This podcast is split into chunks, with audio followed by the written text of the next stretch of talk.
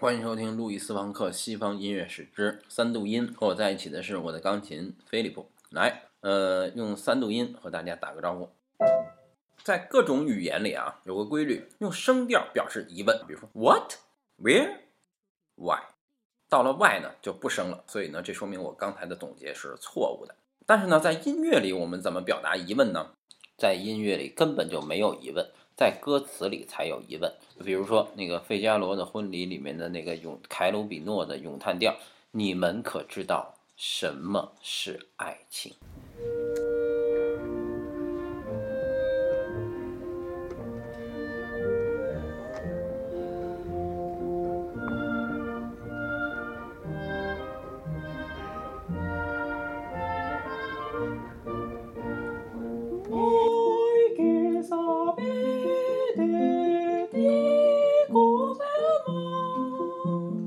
你看啊，它的这个最后一个音啊，咪哆来咪发来来来来，落在来上。它为什么要落在来上呢？因为它的和弦变了啊，从这个主和弦变到了这个属和弦。那也就是说，以来为结尾的目的很明确，就是从一个和弦要转到下一个和弦做的过渡。来西来嗦西。那它转到了下一个和弦，实际上呢，就是要说下一句话了。那你呃知道转到哪个和弦上去，也知道下一句要说什么话了，那也就没有问题了。或者是说有问题，它也只是一个设问，而不是发自内心的疑问。那什么是疑问句呢？那也就是说最后一个音要落到一个不知道我要去哪个和弦，不知道我要去哪儿的音上。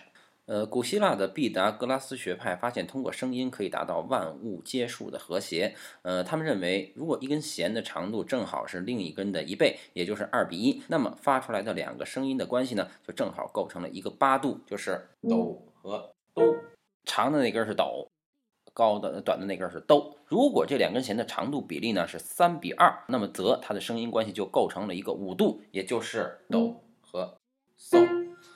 那也就是说。这个嗦是和哆关系最近的音了，所以它听上去呢就特别的和谐。因此呢，我们刚才听到的这个凯鲁比诺咏叹调，它这句的前面部分在嗦上面顿了两次，哆嗦嗦来嗦嗦，但是最后落在瑞上，咪哆来咪发瑞。因为咱们都知道这个。嗦是哆的五度音，哆来咪发嗦，然后瑞呢又是嗦的五度音，呃，嗦拉西哆瑞。那回到瑞上，实际上就是实现了五度到五度的循环。所以它这里面没有任何不确定的东西，它的每一个转折都非常的清楚自己想要去哪儿。所以说呢，虽然这个歌词里包含着一个问题，你们可知道什么是爱情？但是其实它音乐里根本就知道什么是爱情。爱情就是不断走向希腊式和谐的契机，因为在这些音乐的句子结构里根本就没有出现任何的不确定性和不稳定性。那么怎么才能体现出这种不确定性和不稳定性呢？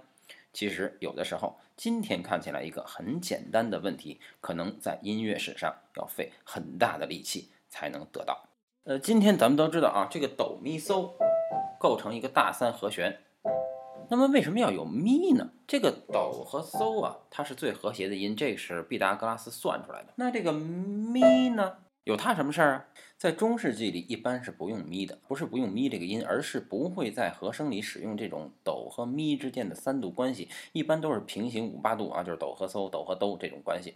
因为呢，这个三度关系呢，它在逻辑上的距离特别远啊，就是它算不出来。但是到了十五世纪啊，说比如说英国有个作曲家叫邓斯泰布尔啊，那么他在作曲的时候呢，就总使用这种三度关系啊，比如说这首。淑女啊，Fairy Lady，它的旋律先是这样的，然后呢，在高三度的位置模拟这个旋律，连起来就是这样的。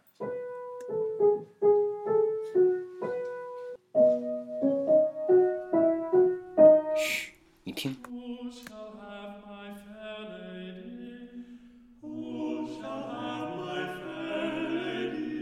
这样的话，一句话就会从和谐导向不和谐，从稳定导向不稳定，从陈述导向问问题，从而引起人的趣味和对远方的遐想。所以说，虽然这不是教堂音乐的主流，但是越来越成为文艺复兴世俗音乐，尤其是宫廷音乐的一种常见的语言了。而到了十九世纪的浪漫主义时代，音乐开始追求晚期中世纪和早期文艺复兴的语言，所以呢，他们又开始了对这种三度音的追求。但是因为中间已经经历过一个古典的时代了，呃，我们都知道古典主义对音乐的充实主要体现在句子的结构上，所以呢，这个浪漫主义对三度音的使用也更多的体现在了句子的结构里。比如说舒伯特的这个《冬之旅》里面有一首《梦见春天》，呃，一般都翻译成春梦。它的开头就是这样的。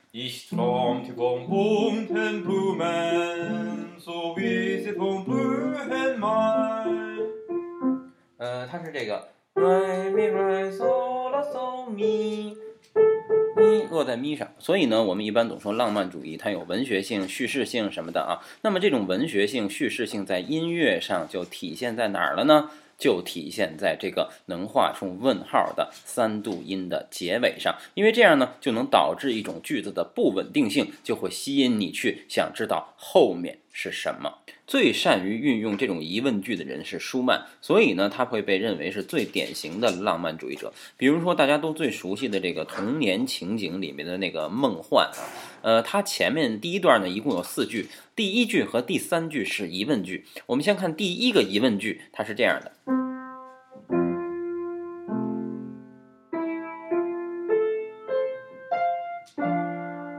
最后一个音落在了兜上。如果它是这样的，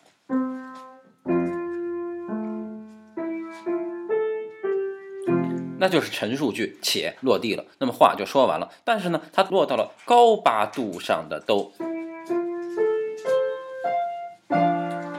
这样就把一个陈述句变成了疑问句，因为它把你的视角引到了天上一个你会感到陌生的地方，然后跳过一句，看它的第三句就是一个纯粹的疑问句了。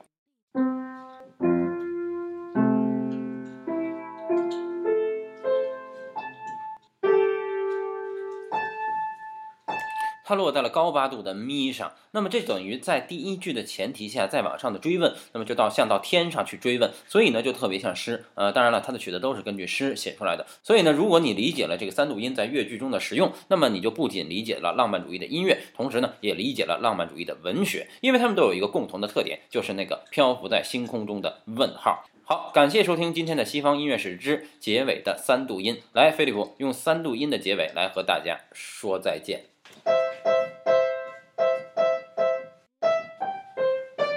再见。